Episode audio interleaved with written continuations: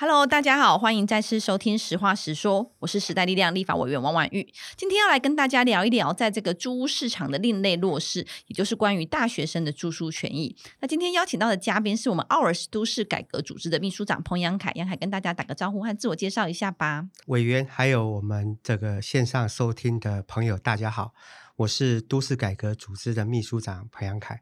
我再稍微简单介绍一下，我们是一个以关注于都市环境还有居住政策为主题的一个非营利组织。特别是过去十年来，我们主要其实都是在推动这一些台湾的居住议题，像大家现在熟知的社会住宅政策、住宅法、呃，实价登录啊、房地合一税等等。大概我们是推动这些政策一个主要的民间团体的参与者之一。对，那因为时代力量其实在这个居住正义上面是一直我们长期关心的主轴，所以在很多议题上跟租屋相关、居住相关的部分，其实都跟杨凯还有奥尔斯有很多的连接。那今天主要是来谈一下说，大学生在租屋的市场上，或是大学生的居住环境上，我们有哪些看到的问题，以及说我们政府的政策上有哪些需要来待改善的部分。那首先想邀请大家来想一下说，呃，如果已经是成年的或者已经在工作的大家，当初在这个大学时候，是不是也是如同我们一样，可能是住宿，或是得在外面租房子。那杨凯自己之前在大学时段，或是说在求学时段，有没有租屋或者是住宿舍的经验？我大学是念淡江大学，所以淡江大学它其实是没有宿舍，特别指男生宿舍一间都没有。所以大概就是所有念淡江大学的男生，基本上他们的住宿经验就是校外租屋。嗯，好，所以我当然我自己的经验也是。在大学，因为我念建筑系要练五年，基本上就是校外租屋的经验。那我们大概总共搬了四次，就差不多每每一年多就要搬一次，一年多 就会搬一次。那搬单有各各式各样的理由。那当然我是觉得，事实上觉得这个反而是一个台湾大学生其实还蛮常见的做法。简单讲，就是我们的台湾的大学基本上不太。着重于要，就是学生都会收啦，可是不着重于要提供一定比例的宿舍。嗯，那反正他就觉得学生，反正你就到校外去租屋就好。那我现在回想起来，但那时候年轻，大概主要觉得说。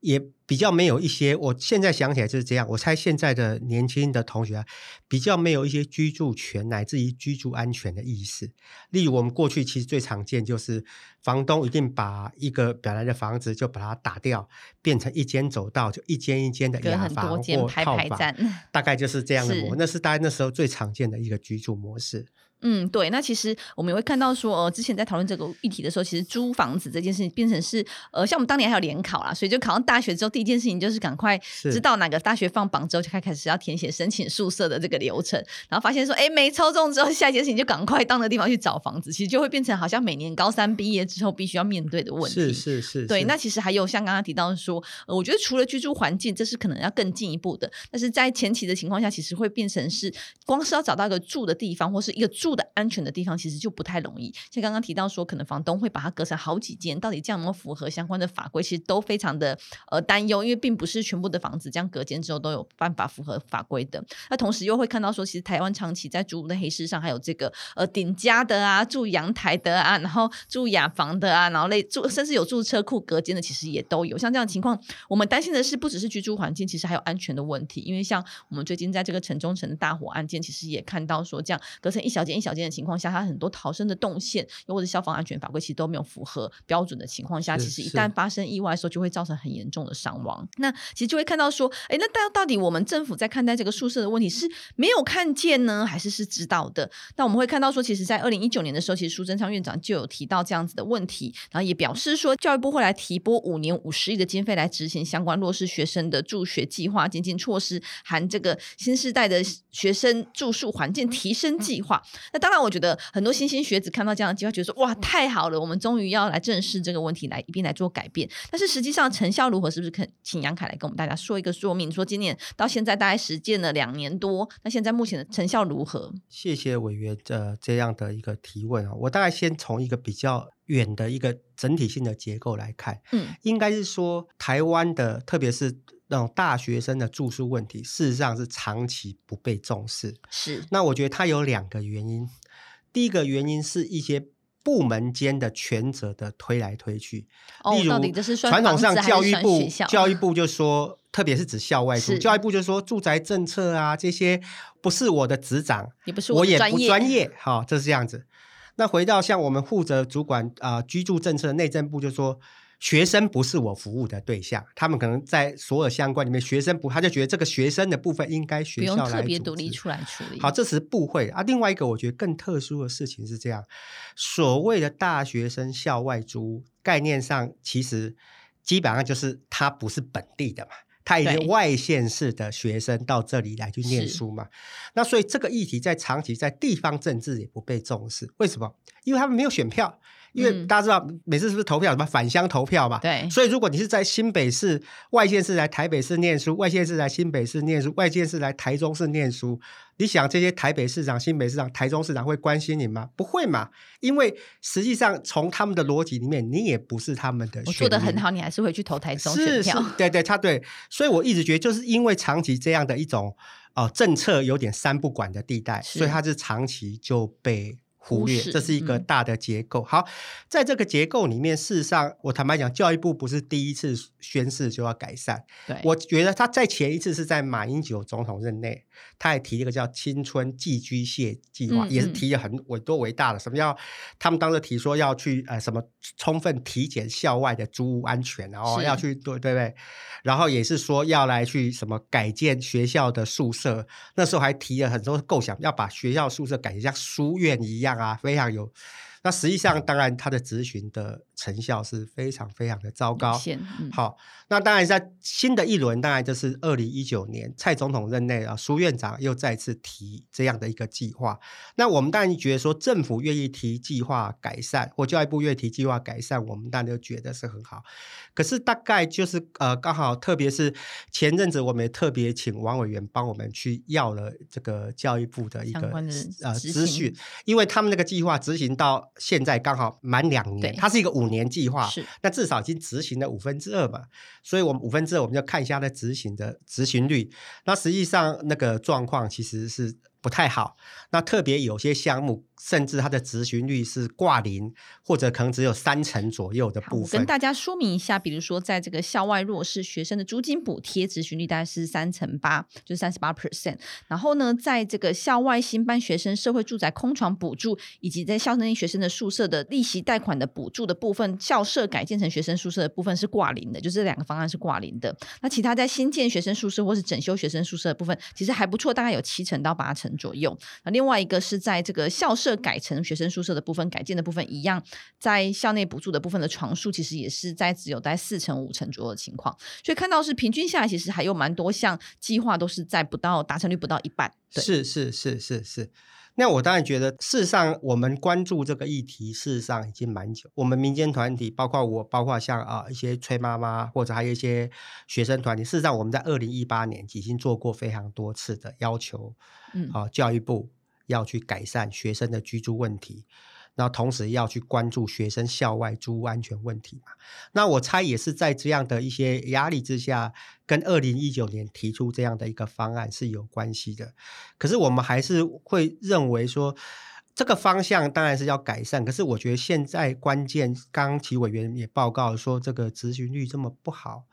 我大概觉得最关键的因素是他的想法很好。可它的执行方式其实没有仔细的去做一些研究或规划，所以它的可行性很低，就利益良好，可是就是有点执行上是。不容易做出成果，我觉得现在是目前最大最大的问题所在。是，举个例子来说，看到这个弱势学生的租补的部分，就是租金补贴的部分，明原本两年的目标是希望能够达到五点二六万，那现在实际上补贴的件数大概是二点零三万，也就是达成率只有百分之四十。那在这个部分其实听起来很好啊，就是说呃学生在外面租，然后我们希望给他一些补贴，让他说虽然我们学校内的校舍不够，或是我们能够自己 handle 的宿舍不够的情况下，他在外面租屋的情况下，我们也给予补贴，其实是非常好利益。两上为什么没有那么多学生来做申请呢？我觉得这个校外租屋补贴其实回到一个结构性的问题。事实上，不光只有学生租屋补贴，我们一般的民众的租金补贴也都面临到结构问题。就是我们台湾的租屋市场基本上就是一个黑市，是不受管理的部分。是，所以他们通常面对的第一个大的问题就是说，因为房东，特别是学校周边那些房东，因为他可以隔很多街啊、呃、租给学生嘛，都是常年逃漏税，就是包租公包租婆。所以当学生你去领这件事情的话，他们就担心他们的租税曝光，然后就被房对。那他所以他说你要申请，那我不要租你，就这是这是一个第一个常见的问题。那第二个常见问题是，现在我们的租金补贴政策哈，在政策的概念上是说，我希望透过补贴。让你这个被补贴者可以居住到一个有基本品质或有基本安全的部分，概念上这样。所以它背后的假设是你领到我补贴之后，你一定要租合法的房屋、合法的住宅。可实际上，大家如果当过学生都知道嘛，学生最常住的就是那种非法隔间。或者顶家。根本还不知道什么叫安全的住宅，是是是，是便宜负担，或者是应该是说，所有供给给学生的住宅，基本上多数都是非法的，因为他一定做过非法，房东一定做过非法的隔间，隔间。或者他是用顶家，对，哦等等，或者刚刚呃委员讲，可能是在一个非住宅用地。你可什么工业，反正是不是可以当住宅用地上来去做这件事情，所以就变成他其实有点尴尬，就是说，哎，事实上他现在住这个地方，事实上是根本没有资格可以去申请。申请的。那另外一个回到假设说，好，那样说你真的希望我去租合法的房子，可以啊，可是当我要去转租到合法房子，那个租金就贵很多。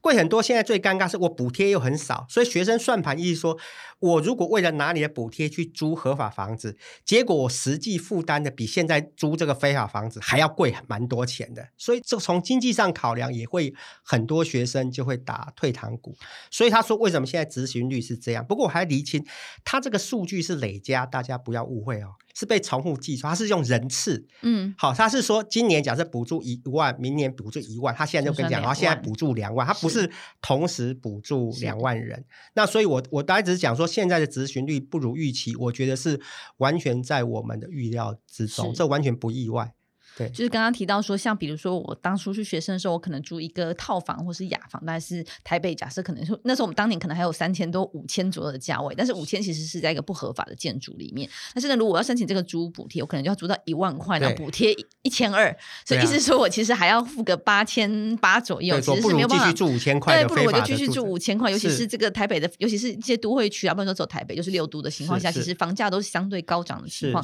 其实对学生来说是蛮有压力的，是，其实申请到补贴仍然。没有办法符合他原本的需求，所以这大概就是在弱势学生租屋补贴的部分。那另外一个部分还有看到一个挂零的部分，是在于说校外新办学生社会住宅空床的补助，现在是完全完全是零的情况。因为原本两年的目标是希望能够达到六百床，那现在实际上能够来申请相关的补助的这个学校，能够来申请相关补助来做这样子的计划和规划的部分是是挂零呢，是完全没有。那杨凯怎么看待这个部分？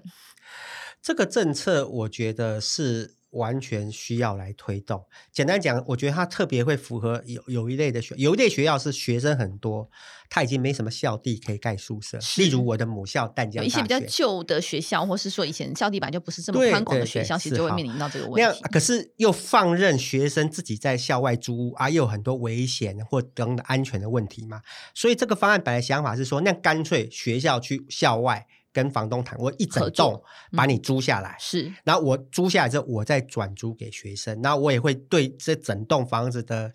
包括基本的建筑安全、消防啊，也会做一个比较好的管理嘛。这个想法我觉得基本上是 OK 的。那刚。回到呃，我刚刚讲，还是他的想法是对的，他的执行策略是没有跟上去。所以简单讲，现在的模式里面，对于学校而言，基本上没有学校会愿意来做这件事情。简单，第一个学习在财务上对学校是完全不合理的，因为我只有申请补助，但是我自费自筹款的部分其实还蛮多的。简单讲就是说。他对你这个补助，他只是补助你百分之十的空床。嗯、可是大家了解哈、哦，学校做这事要投资多少？第一个，找房子是一种专业，他要有些人力去外面跟房东谈，然后洽商，可能找好久把合约谈成，而且谈成之后，他要投资一笔钱去把房子。整理，好，整理，然后学生住进去之后，我还要派一些相关的管理，所以还有管理营运的成本。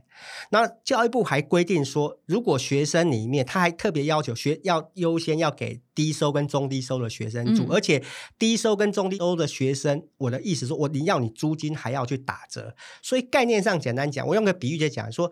他学校可能要花一百块去跟那个房东整栋把它拿下来。对不对？他可能还要再投资个十块钱修，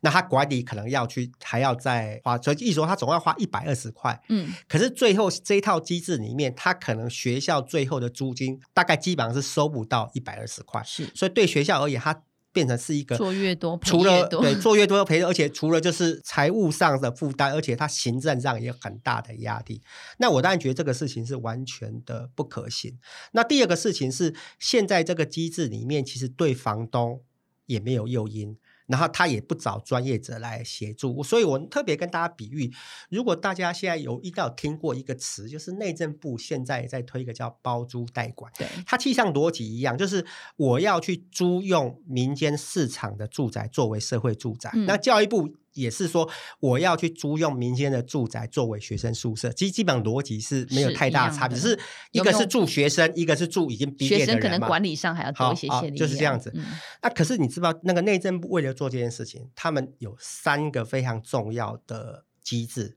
第一个，他们要做这件事，所以他一定要找专业的、专门开发屋源管理。所以针对那个专业者，他的开发屋源管理的这些的部分，我给你补贴。我会补贴你管理这种专业的人力的部分。第二个，他要鼓励房东，你愿意来参加这个计划嘛？所以他会给房东的租税的优惠。第一个是说，你房东的租金所租，因为这个租赁就曝光了，租赁的所得税我给你大部分减免，极高额度的减免，几乎可能你房东其实不太需要拿那所得税。另外，你的房屋税、地价税。都完全被优惠，嗯，所以房东，而且同时我还补助一些钱，是让你把房子房子整修的钱也是补助负担一部分。第三个针对住的人，嗯，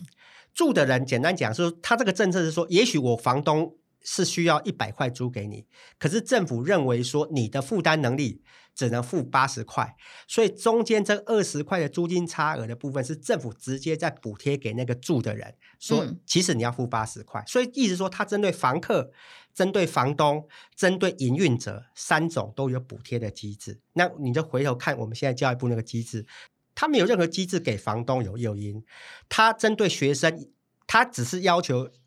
学校要给学生打租便宜，可是这个租金不够的部分，他也不补补贴给学校。第三个，刚刚讲过，学校没有这专业能力，那如果学校为了这件事去找别的专业，那个专业的这个服务费等等费用也没有做补贴，所以这个事情上本来就觉得当然不会有人做，我是觉得一点都不意外。是，就是当我们在政府想这些政策的时候，利益良善，是但是细致的部分和配套措施其实没有思考周全的情况下，会导致它很难被落实。说明实际上看到说，确实执行效果是零的情况。那我自己其实看待这个部分，我非常的期待这部分能够有所推进啊，因为我自己有在国外念书的经验。那其实国外在这种校外住宿的这种类似这种社会住宅部分，其实是非常普遍的。那外观上其实看起来就跟隔壁的公寓是看起来是一模一样的，但是里面其实有针对学生，包括说呃停车场可能会有相当的安全设施，然后进出大楼的门口的时候，其实有些相关的比较多的，比如说可能需要学生证，然后还有一些安全措施，其实是要登记等等的部分，我觉得都是蛮好的。那其实整体的环境来说，其实就跟隔壁栋是一样的。是是。那我觉得这样其实就有办法推进大家的居住环境，就是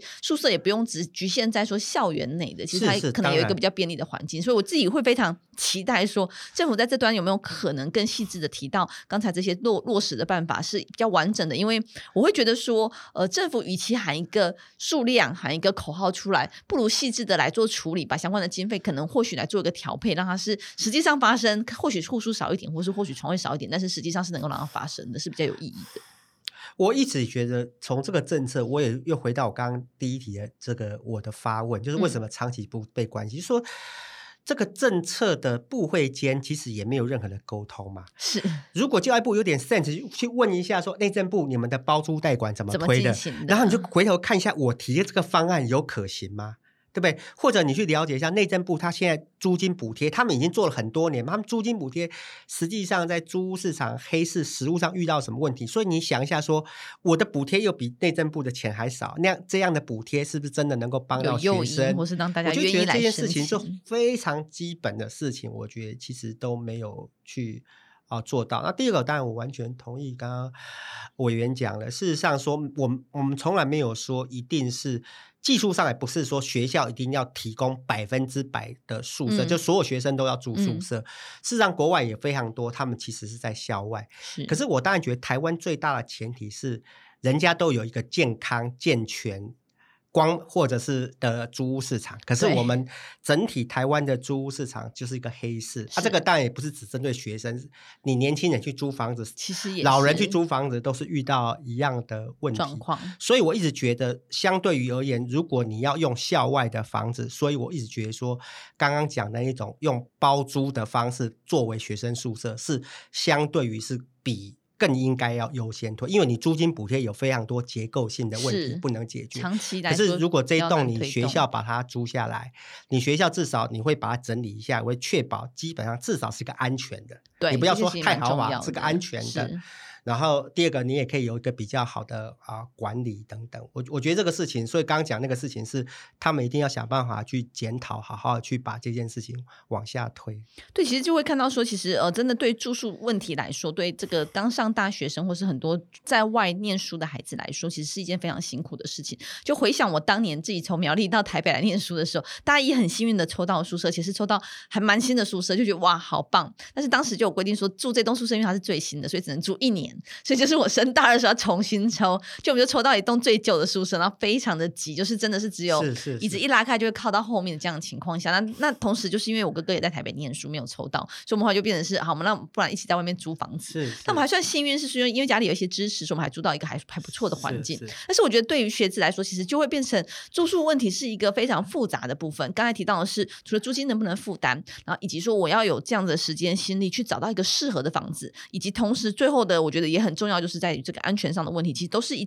一直必须要去考验大家的智慧，或是考验运气的这个部分，其实非常的不对。那我们会觉得说，当我们政府希望能够推动教育的情况下，不能只有教育，其实相关应的配套措施应该一并来做好。又或者是刚刚提到这个宿舍的部分，虽然我们现在有这个宿舍提升计划，但是呢，有几个方案里面其实看到都非常的。不足或是没有办法得以落实，这就是我们之前一直在看待是，当我们政府很多时候提出一个计划的时候，其实跨部会的专业真的要一并坐下来谈，因为刚才提到说，其实内政部可能有相关的专业，或是长期比较有在琢磨这个部分，其实就是坐下来好好谈，让这个计划能够发展，而且能够真正能够被落实，至少是能够往前推进，其实这样才是有意义的，而不是说开了一个很大的框架，就是五年五十亿，但是细致上来说，啊，好像各个面向都顾了，但实际上没有办法落实。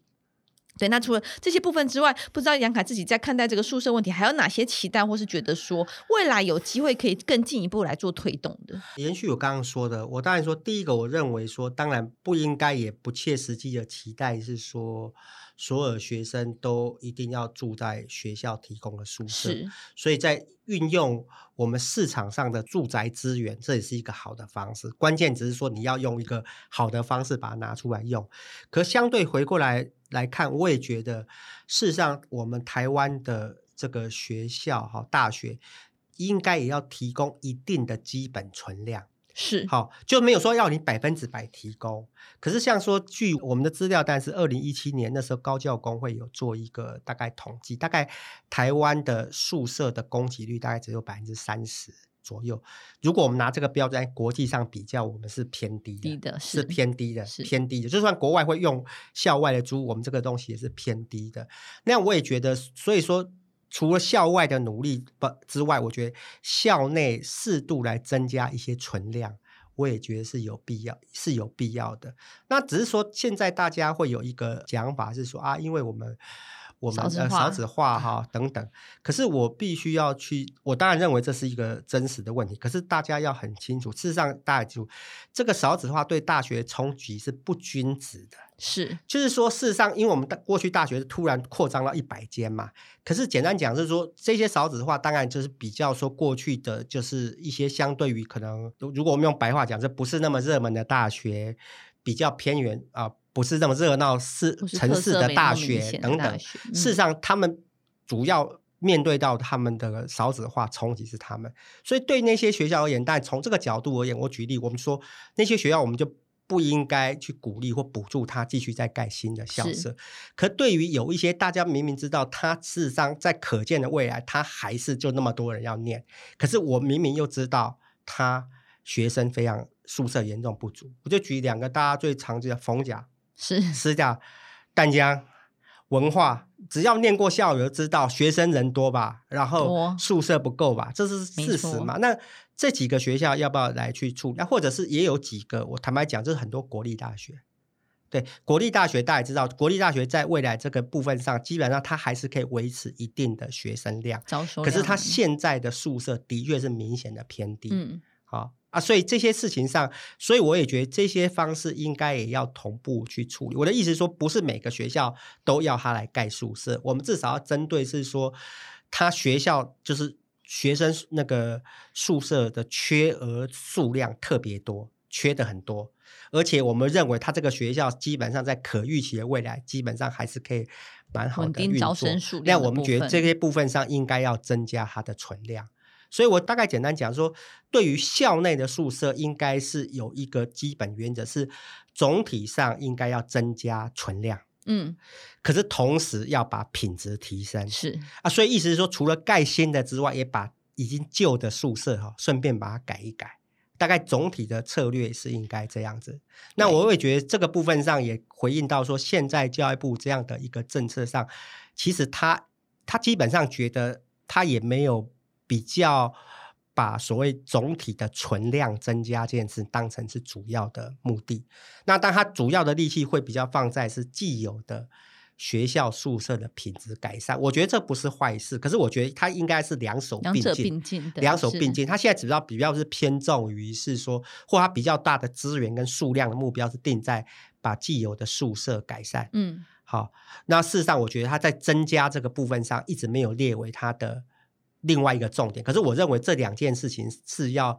齐头并进的，齐头并进的。对，就是我觉得种植和重量两件事情其实都蛮重要的。然后同时就是说，在重量的这个部分，是我们希望增加数量的情况下，其实是要更审慎的去评估。比如说缺耳多的学校，宿舍缺口大的学校，其实就应该大量的来做一个推动。然后还有在这次招生稳定的情况下，其实也是必须来考虑这个增加量能的部分，其实是很重要的。是我再举一个例子，因为这个。我我举我举刚刚另外一个例子说，好，他刚刚不是讲说啊，大学可以去学校外面包租一整栋，对，来转租嘛，啊，可是那另外一种说，我们要不要来考？有种讲说啊，那我们去做这种事就好了，我们不要在学校盖新的。那我刚刚讲过，第一个事情是你现在这个制度是做不好的，好，第二个事情是我特别举说，只要是越都会区的学校。事实上，你去走那种要校外去包租，那个的财务的成本的负担是更贵的，的对，还不如在学校里面去盖。然后盖的话，长期因为土地是学校不用再动，长期是透过这个租金的这个回收，事实上财务是可以去稳定成长、稳定的平衡。所以我一直觉得，我还是一直强调，是他要校内跟校外都要做。那校内做的，除了既有的品质改善之外，我没有说全部的学校，有些特定的，怎样就是重点大学，教育部应该自己很清楚是哪些大学嘛，就是学生很会收，可是都不爱做宿舍的这种，嗯嗯嗯，应该要逼他们要提增加或增加一些。宿舍的供给，我觉得整体上应该用这个方式来推动。其实最后就是杨凯也提到一点，说要逼他们这件事情，因为现在比较像是教育部有这样的政策，然后欢迎各个学校来申请。但是站在学校立场上是，是我如果申请我要做这件事情很麻烦，甚至是会亏钱的情况下，我就不愿意。所以我觉得这部分其实呃，就是萝卜和棍子其实同时都要有，就是如何让学校真的愿意动起来，以及真的愿意投入这件事情蛮重要的。所以不只是鼓励，或是说我经费放在这边邀请你来申请，而是要某种程度，我觉得也是要去 push 学校真的。必须要去承担这样的责任，一起来做努力，才有可能再更往前推进。是，是没错，没错。因为我大家可以想象嘛，我们台湾从至少从战后一九年这个大学整个发展到这样子，这种严重的长期不投资宿舍是一个长年以来的关系，就长期以来都不重视。所以我们现在为什么缺这么多嘛？我觉得这是一个长期以来的方式。那我一说，现在如果我们政策上要改变。那要改变，我我的比喻是这样啊，其实简单讲是说，我们现在是这样子，萝卜又不够大，那又没有棒子，萝卜不大，刚讲我刚讲的诱因不够，事实上学校都不愿意做，然后现在的机制又变成是说，他现在有点我，我的比喻就是就是说，呃，想做不做乐意，哈，这是大家都高随大家高兴啊，你这个学校想做啊，很好。啊，不想做也没关系。那我我也觉得是事实上是应该也要把这件事情。列为是一个，至少我个人强烈主张，就列为大学的评鉴标准，跟每年的教育经费补助的非常重要指标。例如像过去我们讲说什么要啊一双语化很重要，哇，每个学校就搞双语化，事实要或搞什么搞什么。所以如果把这件事列的话，我一觉就会调动非常多学校的积极性，他会觉得这个是一个重要事情。当然，同时我也强调是教育部，如果你要去苛责学校积极做的时候，你相对你要检讨。你现在提出的补助是一个合理的，不要光讲说人家应该给萝卜，你给一个萝卜干，那这样是提出一些不合理的要求。我一直觉得应该用一种刚刚讲过，有一些合理的补助萝卜，然后也有一些必要的啊、监督跟考核机制棒子，那我会觉得让这件事情可以。往下推展，特别是这个计划接下来还有三年嘛，我觉得还是有机会赶快做一些调整来改善。嗯，对，其实我这就是我们这次呃，其实在前阵子召开了一场记者会，也是来说明和检讨这个部分，因为就期待的是说五年五十亿的目标，以及说我们对于大学宿舍看到有政策出现，但是这个政策真的不要落空。那我们目前已经执行两年了，那其实有一些看到已经不足，或是说哎政策不到位、配套措施不够的部分，应该要尽快来做个调整。我们不希望是再过了三年之后发现哎，它怎么还是零，或是它达标率还是只有三成。我们期待的是，它是一个五年的计划，但有没有可能逐年来做一个调整？然后有些部分做的不好的部分，就让它能够调整之后，让它能够彻底的被落实。其实在我们期待的。因为政府也很会讲，他们叫他们的术语叫做滚动检讨嘛，他们最常讲了嘛，所以我觉得，滚动式检讨，所以这个计划应该就是要滚动式检讨，就是绩效不好的部分，你当然应该检讨怎么去调整，让绩效变好啊。如果做的不错了，我们就继续加油做。对，像有些做的七八成的部分，是。是是是是是是是是。好，那今天就跟在这边跟大家说声晚安，这样子。那因为时间也差不多了，那我觉得我自己觉得宿舍这件事情真的蛮重要，而且我自己个人更期待是我们之前其实有看到一个议题，就是国外的宿舍其实。很多都有厨房，或是整个环境，其实还有甚至有小客厅的这样的情况。那我觉得，呃，让孩子们有一个安全，或是甚至是舒适的环境念书，其实是蛮好的。那政府的部分还要很大力的加把劲，从给予一个安全又足够的宿舍这件事情着手，然后进而推展所谓宿舍的美感、宿舍的舒适度等等，都是我们期待未来可以更长远发展的目标。没错，没错，没错。我觉得台湾有太多要值得努力部分。如果我猜我们非常多的听众里面，如果有去国外念书的经验，有看过一些，特别是像美国或欧欧陆的一些大学提供的宿舍，你就知道我们真的是差，就除了数量差很多之外，那个品质还有一个居住的想象，都是其实还有哇，宿舍可以长这个样子，是，是我当年的心得，是是是是，就差太多，所以我就觉得这件事情上，当然就觉得，我觉得我们台湾是。也进入了一个新的发展阶段，应该有机会把过去这种这么多年功课没有做的部分，应该透过这几年慢慢把它陆续跟上脚步补齐。是是，是，好，那今天节目就到这边，然后非常谢谢杨凯来跟我们聊聊这个话题。谢谢谢谢委员，嗯，谢谢。谢谢那之后应该还有很多居住的问题，我们可以再来一并做讨论。好的，谢谢谢谢谢谢大家，拜拜拜拜拜拜。